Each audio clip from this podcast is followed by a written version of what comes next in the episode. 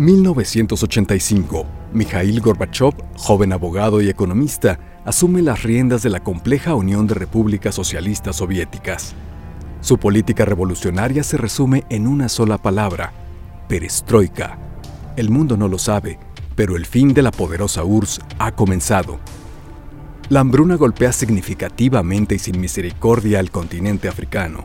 Frente a ello, músicos ingleses y norteamericanos unen sus voces en el famoso Live Aid para expresar el urgente apoyo que necesitan miles de personas en Etiopía y Somalia. El estadio de Heysel se viste de negro tras el enfrentamiento de hinchas de Liverpool y la Juventus en la final de la Eurocopa, dejando un total de 39 personas muertas. En América, el Nevado de Ruiz nos recuerda el poder de la naturaleza. El coloso estalla provocando un lahar que borra la pequeña área urbana de Armero y a sus 20.000 habitantes. México vive su propia tragedia. Es jueves 19 de septiembre.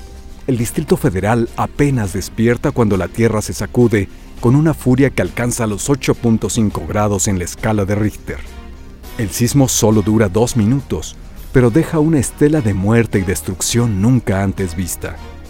10.000 personas fallecen, 60.000 edificios se ven afectados, heridos y damnificados que no se pueden contar. El gobierno federal está rebasado, pero la sociedad civil se organiza y da una muestra de solidaridad. El país es otro después del sismo.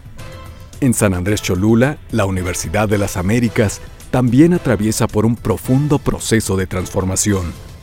Se constituye la Fundación Universidad de las Américas Puebla y se redefine su ideología sustentándola en la libertad de cátedra, en un ambiente de excelencia académica. El esfuerzo es liderado por el economista Enrique Cárdenas, quien se convertiría en el octavo rector de la institución.